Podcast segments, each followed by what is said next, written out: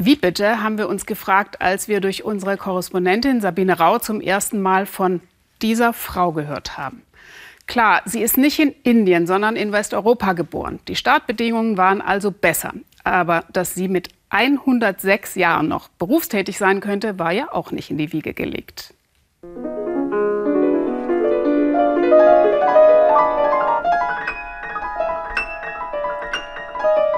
Das macht sie seit mehr als 100 Jahren. 1914 ist Colette in Paris geboren, in eine großbürgerliche Familie.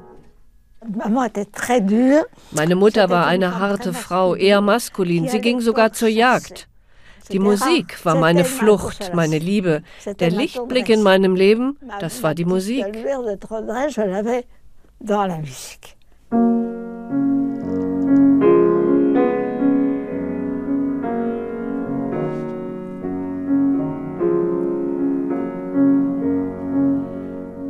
Robert Schumann, die Musik der Romantik, liebt sie besonders.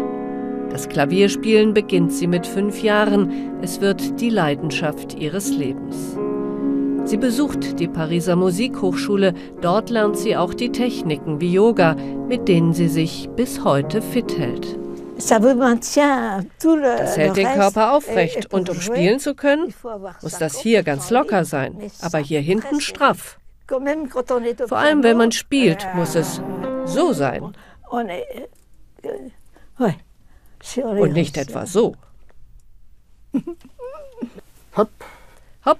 Fabrice, ihr Sohn, managt sie ein wenig. Das bist du. Da warst du 17, 18 Jahre alt. Sehr romantisch, die Fotografien damals.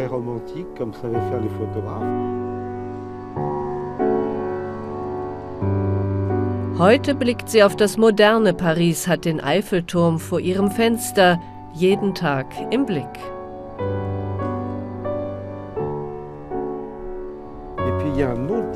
Hier, das ist dein Diplom 1934. Welche Note habe ich denn da? Steht da nicht drin. Na, dann war das nur so lala. Aus der Pianistinnenkarriere wird aber nichts. Der Krieg kommt dazwischen. Colette wird Krankenschwester während der deutschen Besatzung. Ich habe ein paar Pflaster und Spritzen gegeben, geholfen eben. Das war schon alles, nichts Besonderes. Nach dem Krieg arbeitet sie als Klavierlehrerin. Viel, viel später erst veröffentlicht sie ihre erste Platte. Da ist sie bereits über 80 Jahre. Inzwischen sind es sechs CDs im Selbstverlag. Wie gelingt ihr das in ihrem Alter? Das Alter, das ist im Kopf, ja, aber man muss mit Energie leben. Das ist es.